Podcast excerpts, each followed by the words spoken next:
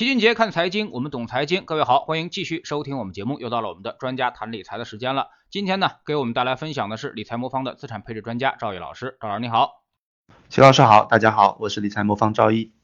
嗯，最近呢，首批试点养老理财啊，那么已经开始正式发售了啊，才一个多小时的时间，其实是呢，就有一款产品二十亿的资金规模募集已经售罄啊。那么这个养老理财产品和平时大家买的银行理财有什么区别呢？有多少投资的意义啊？那么赵老师能不能给我们简单的分析一下？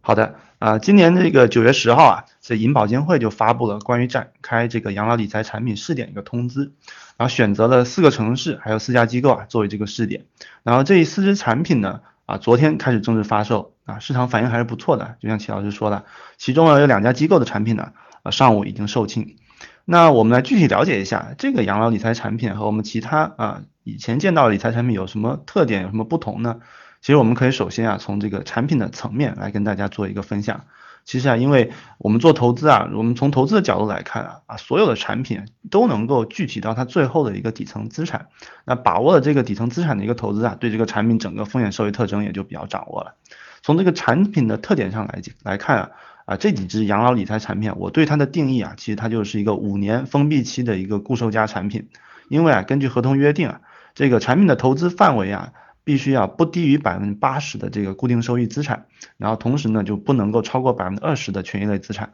所以从这个产品整体的股债属性来看啊，它是相对确定的，以债券为主，股票的敞口啊控制在百分之二十以内，所以整体的风险等级啊应该属于固收加的一个范围。但是呢和其他的机构相比啊，比如说公募基金的这种固收加产品，它有什么不同啊？我给这个产品呢总结了三个我们大家需要注意的一个方面。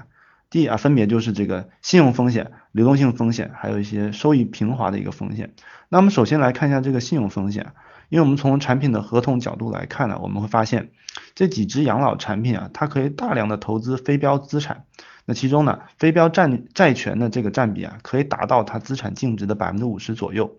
那非标债权的资产呢，指的是啊，不能在银行间市场以及证券交易所交易的这种债券。那它的特点呢，就是风险比较高，然后流动性也比较差。一般来说呢，监管对这类产品的这个把控啊是比较严格的。比如说，我们的公募基金呢，就是不允许投资这种啊非标债权的。但是呢，理财产品呢，因为和公募基金相比啊，它的受监管的机构不太一样，因此呢，啊这类投资限制啊，相对来说啊，比公募基金呢就会稍微放松一点。这也是的这个银行啊固收类理财。和这个公募基金类这个理财产、公募基金类债券产品的比较重要的一个区别。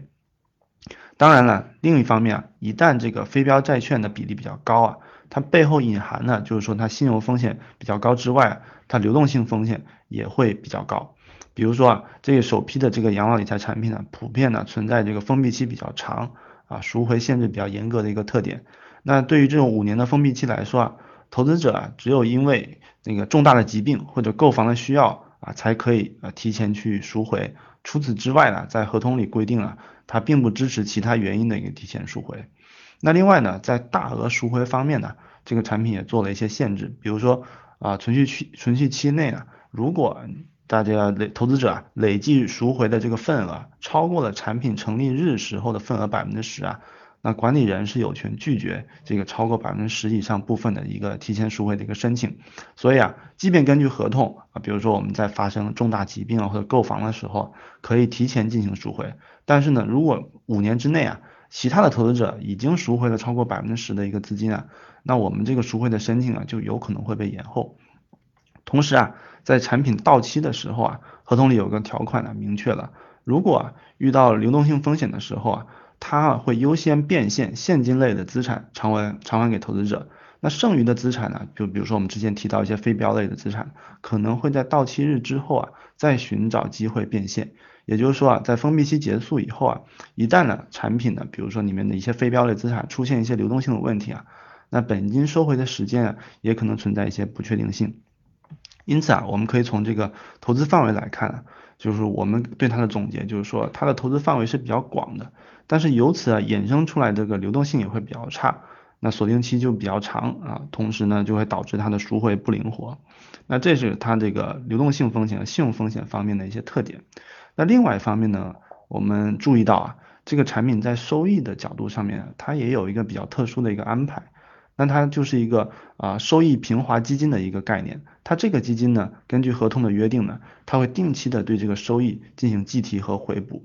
那具体来看呢，就是说这个产品啊，在一定的区间内啊，根据它的合同要求，如果它的单位净值增长超过百分之五点八的一个部分，那这个银行啊有权利对这个超出来一个部分啊收取不低于百分之十的收益作为平滑基金。那这里需要注意的，它是不低于百分之十，也就是说它可能提得更高，也可能全部提掉。也就是说，在在存在这么一个可能性啊，就是说如果你持有了一年想要赎回，那这一年市场特别好。那你如果按照自己买的这个基金呢，你比如说按照它的比例配置，你可能收益是远远超过百分之五点八了。但是根据这个理财产品的它一个平滑收益的一个规则啊，它可能把你超过五点八的部分就提走了。因此啊，如果你提前赎回，最终啊，即使在好的年份啊，你也可能只能拿到百分之五点八的一部分。当然了，它根据合同的另一面啊，就是说它超出来给你提走了这个超额收益啊，它会存在一个平滑基金里。那未来呢，这个收益如果低于五点八的部分呢，它会从这个基金呢啊给你补足这个收益，但是呢，这个也是建立在你之前的收益啊能够弥补你未来一个比较低收益的一个情况。如果你之前累积的收益也不高，那未来呢这个能补回的量也就比较有限了。而且呢，它即使给你回补啊，大家也要知道，这里也是你之前赚的钱啊。所以这个羊毛是出在羊身上的，所以这个机制呢就变成了，如果市场行情行情好的时候啊，你拿不到全部的收益，但是如果行情不好的时候，你也不会获得额外的一个收益。因此啊，从投资的角度来说啊，我认为投资者啊对这个机制的理解上啊需要比较注意一点。呃，大概率呢，其实和你自己投资相比呢，你可能会存在损失收益的一个可能性。所以啊，总的来看呢，我认为就是类似这种规则，它。初衷可能是好的，比如说他想要平滑收益啊，降低产品的波动。但是从投资的角度来说啊，其实我不太喜欢这么一个规则，因为长期来看，我能得到的可能是会比这个本身的配置策略要少的一个收益，我不可能比这个配置策略更难更加多，并且并且呢，这个锁定期长达五年的这个情况下啊，投资者本来在这个投资的过程中啊，反复错误操作的概率就比较低了。因此呢，它平滑收益的这个好处其实也就进一步下降了。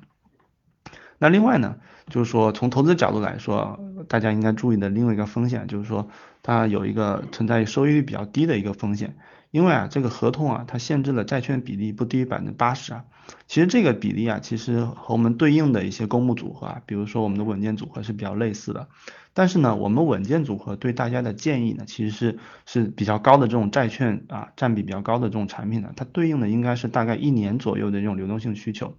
因为呢，如果你的投资期限更长的话，比如说像这个产品啊，规定了五年的时间，并且是一个封闭的产品啊。其实我觉得，如果有足够风险承受能力的投资者啊，其实适当的可以多配置一些股票来提高收益。那举个例子啊，如果未来出现恶性通胀，那债券的投资价值呢可能会下降的比较快。那在这种情况下呢，你产品的锁定期如果比较长啊，并且投资限制比较严格的话，就存在那个我们的仓位啊无法及时调整的一个风险。因此呢，也就存在了说锁定比较长的时候呢，我们投资的风险如果啊债券占比过高的话，长期是存在这种损失收益的一个可能性的。那最后呢，嗯，还想提醒大家注意的一点就是，根据这个合同的描述啊，产品是可以投资信托还有公募基金啊等一系列的其他的产品的。那一方面呢，就可能存在一些双重收费的问题，不过这个和 FOF 是一样的，倒问题不大。但是呢，另外一方面呢，它的透明度呢。其实和投顾相比的话会比较低一些，因为啊很多信托产品啊，其实我们其实并不知道它底层的资产是什么样的。从这个角度来说呢，如果这个产品里面啊配置的信托产品比较大，或者非标产品比较大的话，整体来说它的不透明性啊，它风险也会比较高。那因此呢，就总结来看呢，我们认为就是这次发布的这个养老理财产品呢，我认为还是挺有特点，并且呢具备创新性的一个产品，投资者可以尝试了解一下。但是呢，养老需求啊，其实也是多种多样的，也是因人而异的。比如说，我们每个人的风险偏好、流动性偏好都是不同的。我们还是应该在充分了解产品的情况下，根据自己的实际情况来选择产品。而且啊，投资金融产品的本质啊，就是还是了解它的底层标的和收益来源是什么。那在了解这个标的和策略之后呢，我们就更容易看清这些产品的特点、一些本质。那之前跟大家分享过的这个产品的优点啊、缺点还存在这个风险啊，也可以供大家参考。嗯，那您觉得这种养老这种产品啊，长期的这个收益率能达到多少呢？呃，根据它这个合同规定啊，它这个呃目标收益率的一个下限呢，大概是在百分之五点八左右。当然了，我们讨论这个产品的收益率，呃，其实嗯最本质的其实可能就是讨论这个产品的这个资产配置的一个比例了。比如说，按照这个产品的规定啊，债券比例要达到百分之八十。那在这种情况下呢，我觉得呃。以未来啊，如果债券收益率进进一步下降的这种情况下，啊，达到百分之五点八啊，这种收益率的可能性是存在的。但另外一方面呢，也取决于它另外一方面股票走势，呃，股票的表现。一方面是未来三到五年股票市场的表现怎么样，因为它这产品里面还有百分之二十的一个股票仓位。另外一方面也取决于它这个投资团队的股票投资能力。所以目前来看呢，我认为从它的这个大类资产配置的比例来看呢。我觉得获得百分之五点八的这种啊，它的这种目标收益的可能性还是存在的。不过这也取决于他这个投资团队在具体操作的过程中呢，啊的一个投资能力的情况。嗯，那么其实市场上很多这种固收加产品也能够做到这样的一个长期的一个回报啊。那您觉得这种养老产品跟普通的固收加单只基金比有什么优势呢？啊，首先呢，这个如果我们从这个产品的机制来看呢，我觉得说银行发行的这种养老产品啊，和公募基金发行的这种固收加产品最大的一个区别是它的投资范围的一个区别。我们之前讨论过啊，就是呃这个养老的这个理财产品呢，它有一个很大的特点，就是说它的固收类的投资里面，非标类资产的占比可以达到百分之五十，这是它合同约定的。啊，这样的一个比较宽松的一个固收类的一个投资范围啊，这个在公募基金是找不到的。因此呢，这个从投资范围来说呢，这个养老的这种理财产品呢，它的固收的投资范围会更大一点。但是另一方面呢，就是我之前也提到了，我们对这个产品啊比较不喜欢的一点就是它这个收益平滑的一个机制啊，就是未来即使它这个比如说产品表现很好，或者说市场表现的很好，大家知道，比如说我们的稳健组合在市场好的时候。呃，年化收益达到百分之十以上的都是很正常的，但是呢，这对于这种收益平滑类的产品呢，但它一旦这个收益超过百分之五点八的部分，它就会有可能把你这个超额收益都会提掉。所以从这个角度来说呢，这个产品比较大的一个问题呢，就是说它收益的上限呢，它相当于是被这个机制可能一部分的限制住了，但是下限呢，比如说市场不好的时候，股票下跌的时候，或者它投资的这个啊非标类资产暴雷的时候，它的下限又是没有底的。啊，所以从这个角度来说呢，这个投资范围比较大，对其这种银行理财产品来说，我觉得也是一个双刃剑。如果它做好的话，它能够可能比公募基金做出一些优势来，因为它投资范围更大一点。但它如果做不好的话，再搭配上它这个比较，我觉得对投资者不是很友好的这种封闭期啊，还有这种收益平滑的一个机制啊，整体来看，我觉得它的竞争优势并不是特别大。嗯，其实我。理解啊，那么好像这个产品的优势并不是特别的大，而且其实从银行来说的，银行的资产管理能力跟这个公募基金来说，应该不在一个 level 上啊。不知道这个赵老师同不同意这样的观点？嗯，是的，呃，首先呢，我我们还是要明确一点，就是银行和公募基金它的这个投资能力啊，有一个很显著的一个区别啊，就是说它擅长的领域不太一样。首先银行来说呢，因为它经常发放贷款嘛。就是所以说，它在非标类资产上面确实会累积一定的资源，但是大家也知道啊，这个银行现在的这个很多贷款啊，也面临的这种啊收不回来的一个情况，所以呢，这个所以对理银行理财产品来说呢，这个首先它这个非标类的资产呢，债权呢，它的投资上它一定要比公募基金啊产生一定的这种优势，它才它的产品才有竞争力。那另外一方面呢，它的弱项就是非常明显的。一方面就是说啊，标准化的资产，比如债券方面的话，它的投资能力应该是比这个公募基金要差一点的。另外一方面呢，就是股票投资能力呢，是银行长期来说是非常欠缺的，因为它银行整体的商业模式是大量建立在固收的一个基础上，比如说它存贷存贷款业务啊，啊债券的投资业务啊，还有贷款的发放业务啊，所以它所有的投研能力其实是集中在这个。债券方面的啊，那这个投资方面呢，特别是股票投资的方面呢，其实呃，银行其实是面临很大的一个问题。其实大家也如果回想一下，其实在这个资管新规要求银行成立理财子公司的一个情况下等等当时啊，这个各银行理财子啊，其实是高薪的招募人才啊。但是当时有一份调查问卷啊，问到的这个五十家的一个银行，就是说它目前这个转型过程中面临最大的困难是什么呢？其实很多的银行回答都是这个投研能力的建设是还比较欠缺的。所以目前来看呢，就是说这种比如说理财子的这种激励机制啊。和这个公募基金还有一定差距的情况下，它这个人才建设应该还是在持续积累过程当中。所以从这个角度来说啊，比如说银行现在啊发的这种啊固收加，就是八十债券二十股票的这种产品啊，它股票端的投资能力，还有它啊标准化债券端的一个投资能力啊，其实还是有待市场去检验的。因为这个对他来说，其实是他是踏足了一个对他来说不是很熟悉的一个领域。嗯，其实海外养老啊，大多数都是第三方投顾去管理啊，那么效果可能会更好一些。那么我们这个投顾呢，现在起点比较晚，而且这个政策限制是比较多啊。那么银行为什么不去把这个养老和这个投顾相结合，反而这个用了对这个叫停了这种投顾的业务方式呢？嗯，好的。其实呢，就是无论啊，这个国内还是国外的一个投顾啊，就是说我们从这个投顾的本质来说啊，如果他想要帮用户取得一个比较好的一个收益，就用户的这个存续时间长呢，都是一个很重要的一个维度啊。那比如说我们推出的这个养老理财，锁定期有五年。那从这个投资角度来说啊，我觉得啊，用户从这个产品赚钱，那我觉得应该不会有太大问题，因为你一个长期封闭的产品产品啊，到期的盈利概率必然是非常高的，其实都不用五年的时间。其实如果说我们用公募基金，或者说我们模仿了类似的股债配比的这种稳健组合来看呢，无论是近几年的实盘，还是长周期的一个回测数据啊，你持有一年的盈利概率都已经非常非常高了，根本就不需要到达五年。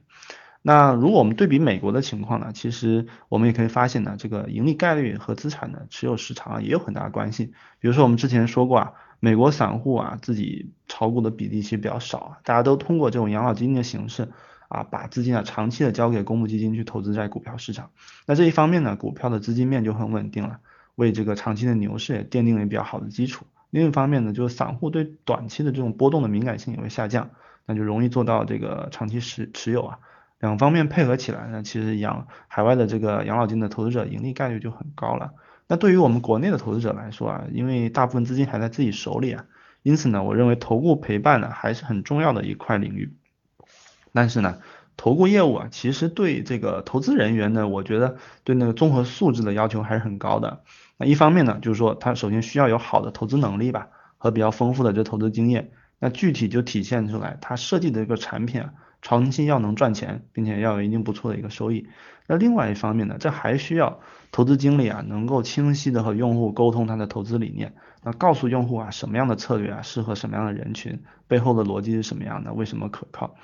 那因此呢，就是说对我们国内银行来说啊，齐老师之前说了，推行的投顾不是很积极啊。我发现，我我我总结啊，可能有几方面的这种考虑。一方面，就我们之前说的这个人才问题啊，就是比如说银行理财子啊，确实还是在处在建设他们这个投研能力的一个阶段，特别是对这个股票投研能力的一个建设阶段。当然，另外一方面呢，我觉得从战略发展的考虑来说啊，其实嗯也有一定的这个有迹可循吧。大家可以看到啊，虽然最近几年投顾业务挺火的啊，比如说包括基金券商都还比较积极，但是呢，我们同时也看到很多拥有大量流量的机构啊，其实并没有大力的发展投顾啊。那其其中啊，就比如说这个啊一些互联网巨头，还有我们这种大型的一个银行，其实他们并没有做出来啊匹配它流量资源的这种投顾规模。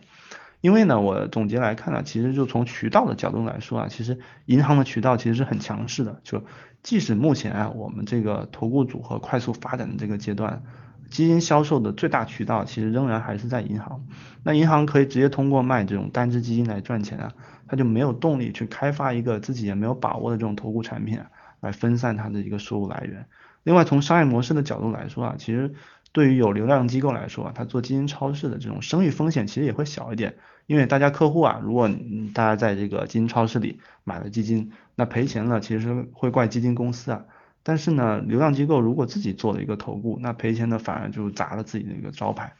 所以我觉得啊，就现在就变成了是一种这逆向选择的一个局面。未来呢，如果投顾呢能够逐渐占领这种市场份额，我觉得就有可能啊会倒逼银行去进入这个领域。否则，从目前来看啊，银行没有特别大的动力进行进入这个领域啊，我觉得其实也是有原因的。那从我们的角度来说呢，其实我们是希望能通过我们的努力啊，把投顾这种投资方式啊，更向更多人的推广，让更多人感受到这种啊产品叠加投资理念陪伴的这种投资方式，给用户更好的一个投资体验。嗯，市场上做投顾的其实很多啊，做组合的也不少，但是呢，千人千面几乎看不到啊。那么你们这个平台呢，号称是千人千面，那么如何实现呢？你真的能够洞察这个用户的风险承受能力和用户的实际需求吗？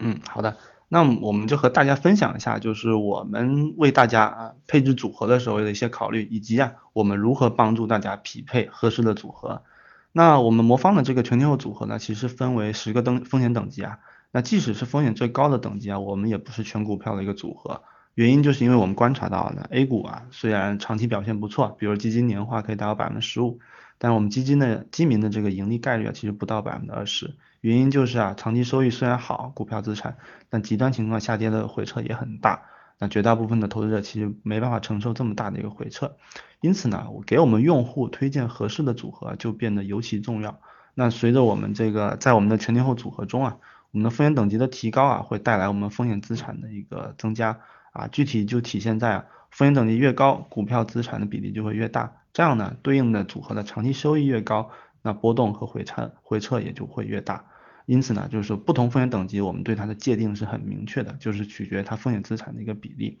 那在设计完这个组合之后呢，我们就面临一个啊推荐合适组合的这么一个过程了。我们目前的做法是啊，对于新的用户。我们首先啊，利用一些静态的问卷数据啊，比如说年龄、收入、职业、可投资资金啊，来判断这个初始的风险。那随着我们和投资者的这个交互增加，我们会通过在特定市场环境下投资者的表现和反应，比如说他点击我们某一些页面的一些频率啊，或者说他是不是反映出来焦虑啊，联系我们客服等这边一些数据啊，我们利用一些量化的算法来推测这个投资者是否需要调高或者调低他的一个风险等级啊。大家都知道，这个全方位的这个个性化服务啊，是投资成功的一个关键。比如说啊，如果有客户要来找我讨论，嗯，他的投资策略啊，或者咨询他的产品的时候，我们都会先介绍啊，这个产品的特点怎么样啊，长期收益率怎么样啊，为什么可以获得收益啊，历史极端情况的回撤怎么样，为什么发生回撤，等等等等，这么很多的很多的一个问题，并且呢，我们还会问用户啊，啊，准备拿多大的资金啊来投资这些产品。啊，用户的投资经验多长啊？经历过什么样历史情景啊？当时的心理活动是怎么样的？因为啊，只有在最终啊确定这些用户的基本情况下，我们才会去做下一步的推荐。比如说根据他的一个资质啊来判断啊是否是推荐公募还是私募产品，或者是什么风险等级的一个产品。可见呢，要让一个用户真正的赚到钱啊，其实前期工作是很多的。那我们公募产品啊，因为我们需要服务大量的用户啊，所以呢，在如何利用科技和这种陪伴手段来解决这个问题啊的情况下呢，我们也一直在往这个方向做努力啊。当然，可喜的是啊，从数据上来看，我们整个公募基金产品的这个盈利比例还是很高的，超过百分之九十五啊。这也是我们和产品的设计的投顾服务共同作用的一个结果啊，所以啊，我们千人千面的情况啊，到底怎么样呢？其实这最终我认为还是要用户来打分。那从我们客观的数据来说呢，其实我们还是接近了我们给自己预设的一个比较基本的目标，就是保证我们大比例的用户应该处于一个盈利一个状态。那因此啊，如果大家认可我们投资理念呢，也欢迎大家来体验我们的服务。嗯，那么其实呢，做投资。择时是很困难的啊，这个我们都知道，而很多的基金经理啊，包括真正做资管的人也很少去做择时啊。那么，呃，但是呢，这个建仓的时候，我们肯定是要买进去的。那么现在很多人其实都关注啊，那么这个东西要不要提出来啊，要不要卖啊？那么你们是这个呃怎么来考虑卖出的这个问题的？好的，我们对这个卖出啊，或者说对整体的这个择时的观点呢，我们的态度就是尽量的少。因为我们知道啊，在全天候的这个配置理念下，我们所配置的股票、债券、商品啊，长期是上涨的。持有超过一段时间，比如说一年，你会有非常大的概率去打败现金。而所谓的择时啊，其实它本质中啊，就是把这种高收益的资产换成现金。那这个过程呢，只要持续的时间一长啊，大概率你就会受损失。那我们目前的主要的一个择时的逻辑，或者说我们卖出那个逻辑呢，是在一个极端情况下的一个风控的一个策略。也就是啊，当我们发现一个资产涨幅过大，估值过高的时候，我们会在右侧启动风控，降低风险资产的一个比例。但是在绝大部分的时候，我们希望我们投资者可以尽可能的长期持有我们风险均配的这种资产。比如说近期，比如说一八年的情况，我们 A 股估值如果比较低，它在经历一些风险事件去进行下跌的时候，这种情况下呢，我们其实不鼓励卖出的。我们更建议的是呢，是在一个前期呢，你持有相对稳定或者说合适的一个仓位的情况下呢，来度过这个波动。就比如说，包括最近港股也出现一个回调，但我们如果看它的估值，它可能处在历史的非常低。几几乎就是最低的一个情况。那在这种情况下，如果它再遭遇一些风险事件，把它估值打得更低，这种情况下，根据我们的目前的投资逻辑呢，其实我们也是建议啊，不要在这个时候进行卖出。更多的时候，你事前控制好它的一个比例，就能保证一个比较平稳的一个啊表现。其实啊，关于择时啊，除了我们不建议以外啊，其实就像齐老师所说的，其实我们也发现啊，越来越多的这种专业机构啊，其实是选择不择时的。比如说，无论是 A 股的公募还是私募啊，大家会发现绝大部分表现非常好的基金呢，都是长期持有好的资产。我们这几年听过的绝大部分爆款的公募基金啊，之所以比取得比较好的一个长期收益啊，都是因为它长期保持比较高的仓位啊，并且持有好的资产。那另外呢，近几年来啊，私募领域受到大家欢迎的这种量化策略啊，其实最受欢迎的其实是还是指数增强型的一些私募基金的。那它既然是指指数增强型的，它本质啊也是通过高仓位啊跟踪指数来产生超额收益啊。那本质本质上也是满仓的持有优质资资产。那另一方面呢，就是说我们也可以回到一些具体的数据上来看一些择时的一个效果啊，比如说在去年。上交所的一个资本市场研究所啊，曾经发表过一篇文章啊，他利用呃我们散户啊，在这个上交所的一些交易数据啊，统计了我们中国股民啊炒股的这个收益过程。他把投资者啊分成了小散户、大散户，还有这个机构投资者几个类别啊。那研究发现呢，在所有的类别里面，不管你是散户还是专业的机构啊，择时的操作都是不赚钱的，这也是比较残酷的一个事实。但他们同时发现了。专业机构和大散户和小散户相比呢，他们有一个非常大的优势，就是他们选股是赚钱的。就是说，专业的机构啊，更多时候它的优势啊是体现在它能够把市场好的资产选出来，而不是说它能够准确的判断明天市场或者涨或跌。所以这就和我们的理念就比较相近了。那再加上加上呢，这个择时啊，就是说我们之前说的，从逻辑上，它其实是把高收益的资产换成低收益资产，所以从概率上啊。啊，大家通过择时，不论不管是从理论上还是我们这种观察到的数据上来看呢，都是可能损失收益的可能性会比较大的。因此呢，我们在投资这个实践的过程中啊，啊择时啊，大家当然可以考虑，但是如果从配置的角度来说啊，长期持有优质资产呢，其实也是一个性价比很高的一个策略。那大家可以根据自己的情况选择适合自己的一个投资方式就好了。嗯。非常感谢赵毅老师今天做客我们节目啊，也是跟我们分享了一些投资的一些话题啊。那么其实呢，最后一个话题，老谢多想说几句啊。那么其实。呃，做投资，我们应该百分之八十、百分之九十的时间都留在市场里面，除非什么情况我们才会考虑卖出呢？就是第一，就是它特别的高估了啊，整个市场它已经估值到天花板了，甚至已经情绪形成一致性预期，形成亢奋了啊，这个时候我们才会考虑卖出。而除了这个时候，那么基本上呢，我们拿好我们的均衡配置啊，就不会有太大的问题啊。那么特别是不要。这个形成一种习惯，在下跌中卖出你的这个配置啊，那么在下跌中卖出是一个很傻的一个行为。非常感谢赵毅老师，再见。啊，谢谢齐老师，再见。